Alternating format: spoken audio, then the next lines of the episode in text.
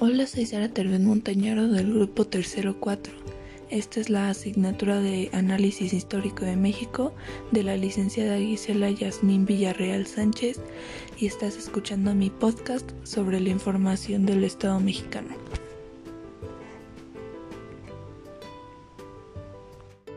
Los temas de los que les estaré hablando el día de hoy son el Imperio de Iturbide, la Constitución de 1824, Antonio López de Santana, instauración del centralismo, revolución de Ayutla y guerra de reforma. Empecemos con el Imperio de Iturbide. Este periodo se llevó a cabo entre 1822 y 1823, que fue el año en el que el general Agustín de Iturbide se proclamó emperador de México con el nombre de Agustín I. En el Tratado de Córdoba del 24 de agosto de 1821, que fue firmado entre Iturbide y el virrey O'Donoghue, se declaró la independencia del virreinato de Nueva España, que pasó a llamarse México. Iturbide entró a la capital el 27 de septiembre de ese mismo año. También en ese mismo año de 1821, el 28 de septiembre, una junta de gobierno formada por notables nombró a Iturbide presidente del Consejo de Regencia. El país estaba dividido en tres partidos, el borbónico, el cual era de funcionarios y comerciantes contrarios a la independencia, el republicano federal, que era de intelectuales y clases medias criollas, y el monárquico que era de la aristocracia criolla y militares. Iturbide disolvió el Congreso Constituyente el 25 de febrero de 1822 tras coronarse emperador con el nombre de Agustín I y reprimir los levantamientos republicanos.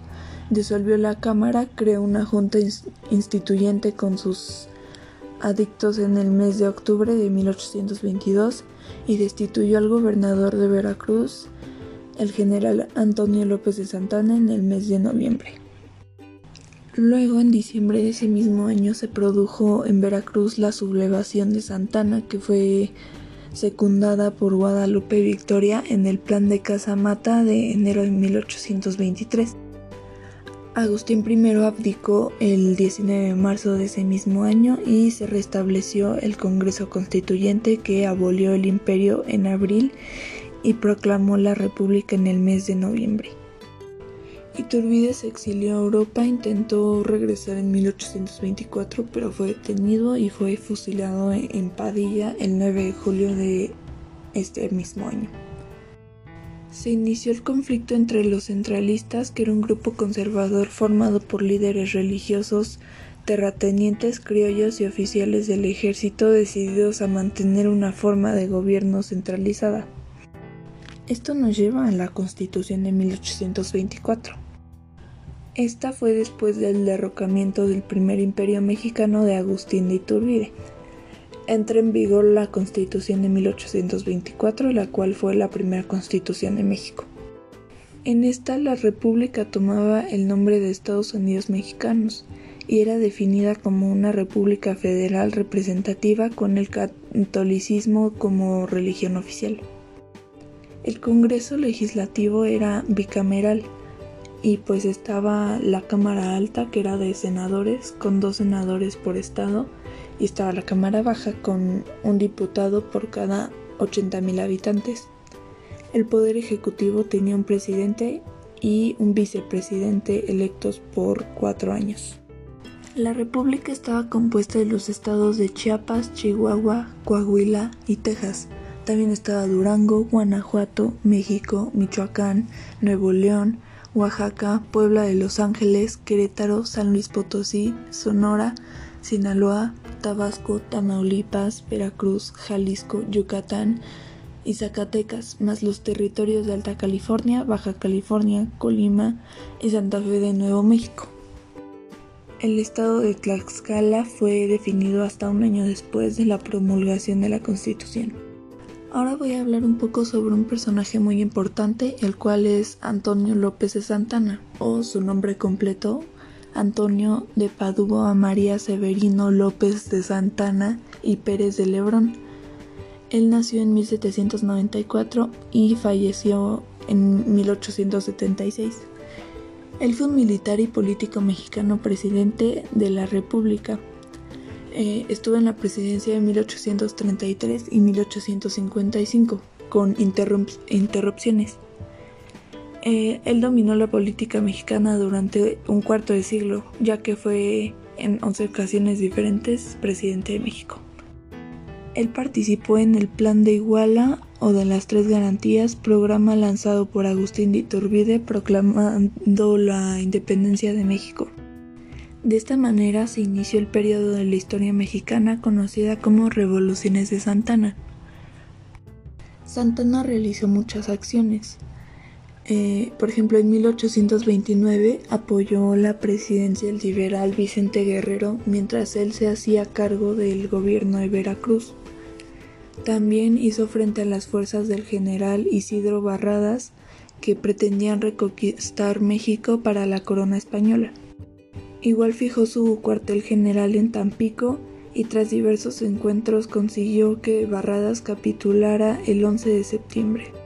Santana se convirtió así en el héroe de Tampico y fue declarado benemérito de la patria.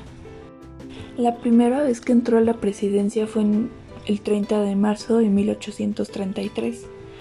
Designó como vicepresidente a Valentín Gómez Farías y a partir de esa fecha comenzó una etapa de numerosas ausencias y de nombramientos y destituciones de presidentes y políticos. Durante su administración, más de 100.000 kilómetros cuadrados de territorio mexicano fueron vendidos a Estados Unidos. Derrocado en 1855, se exilió en el Caribe y solo se permitió regresar a México en 1874. Falleció el 20 de junio de 1876 sin recursos en la capital. Bueno, ahora voy a hablarles sobre la instauración del centralismo. Para empezar, ¿qué es el centralismo? Es una doctrina política que apoya a la toma de decisiones desde el centro administrativo de un país. En el siglo XIX tuvo un gran auge en México entre los grupos poderosos políticos que le atribuían la solución a todos los problemas sociales. Entre 1835 y 1836 se elaboró una nueva constitución a la cual se le conoció con el nombre de Bases para la Nueva Constitución, también conocida como las siete leyes constitucionales, en la actualidad se le denomina Constitución de 1836. Los puntos que lleva la Constitución son los siguientes. El primero dice que debe de haber derechos, libertades y obligaciones del ciudadano mexicano. El siguiente punto dice que el supremo poder conservador está por encima de los poderes legislativo y judicial. El tercero dice que el mandato presidencial es por ocho años. El cuarto dice que el territorio se divide en departamentos y distritos. El quinto punto dice que los departamentos están a cargo de gobernadores. El sexto punto dice que solo puedes tener religión católica y no puedes tener ninguna otra. Y el último punto suprime la palabra federal. Bueno, ahora voy a dar unos puntos sobre la revolución de Ayutla. Ignacio y Comonfort fueron promotores del plan de Ayutla proclamado el 4 de marzo de 1845. Los revolucionarios de Ayutla consiguieron el triunfo y eligieron a Juan Álvarez como presidente interino redactando las primeras dos disposiciones. Estaba la ley de Ocampo, que trataba de privar de los derechos del voto a los miembros del clero y estaba la ley Juárez que suprimía los foros militares y eclesiásticos en negocios civiles. Juan Álvarez renunció a la presidencia y fue sustituido con Ignacio Comonfort. Miguel Lerdo de Tejada expidió una ley de desamortización de los bienes del clero, estaba la ley del lerdo que prohibía que las corporaciones civiles y eclesiásticas pudieran poseer bienes raíces o administrarlas en beneficio propio. Y estaba la ley Iglesias, que era formulada por José María Iglesias. Esta prohibió el cobro de derechos y diezmos que hasta entonces la Iglesia había exigido para administrar el sacramento a los pobres. Todas estas nuevas leyes crearon un ambiente tenso enfrentándose nuevamente liberales y conservadores. El gobierno de Comonfort convocó a un congreso para formular una nueva constitución que era la de 1857. Esta constitución representaba liberalismo. Los primeros 29 artículos de esta reglamentaban los derechos del hombre. Los artículos segundo, 12 y 13 establecían la libertad y la igualdad para todos los hombres y se pronunciaba en contra de la esclavitud. Este establece como forma de gobierno la República Federal Representativa y Democrática y se estableció la división de poderes ejecutivo, legislativo y judicial. Los conservadores encabezados por Félix Zuloaga y Comonfort proclamaron el plan de Tacubaya. Este tenía cuatro puntos. Número 1. La constitución cesaba de regir por no satisfacer las necesidades del país. Número 2. Comonfort continuaría en la presidencia. Número 3. Se convocaría un congreso extraordinario que redactara una constitución conforme con la voluntad nacional y garantizara los intereses del pueblo. Y número 4. Se promulgará la ley para elegir un presidente constitucional.